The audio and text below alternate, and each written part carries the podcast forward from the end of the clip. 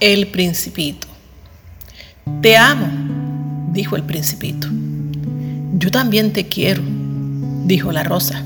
No es lo mismo, respondió él. Querer es tomar posesión de algo, de alguien, es buscar en los demás eso que llena las expectativas personales de afecto, de compañía.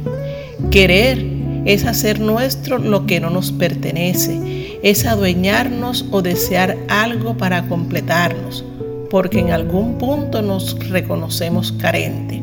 Querer es esperar, es apegarse a las cosas y a las personas desde nuestras necesidades. Entonces, cuando no tenemos reciprocidad, hay sufrimiento. Cuando el bien querido no nos corresponde, nos sentimos frustrados y decepcionados. Si quiero a alguien, tengo expectativas, espero algo.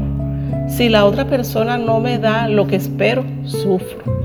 El problema es que hay una mayor probabilidad de que la otra persona tenga otras motivaciones, pues todos somos muy diferentes.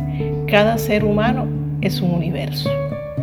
Amar es desear lo mejor para el otro, aun cuando tenga motivaciones muy distintas. Amar es permitir que seas feliz, aun cuando tu camino sea diferente al mío.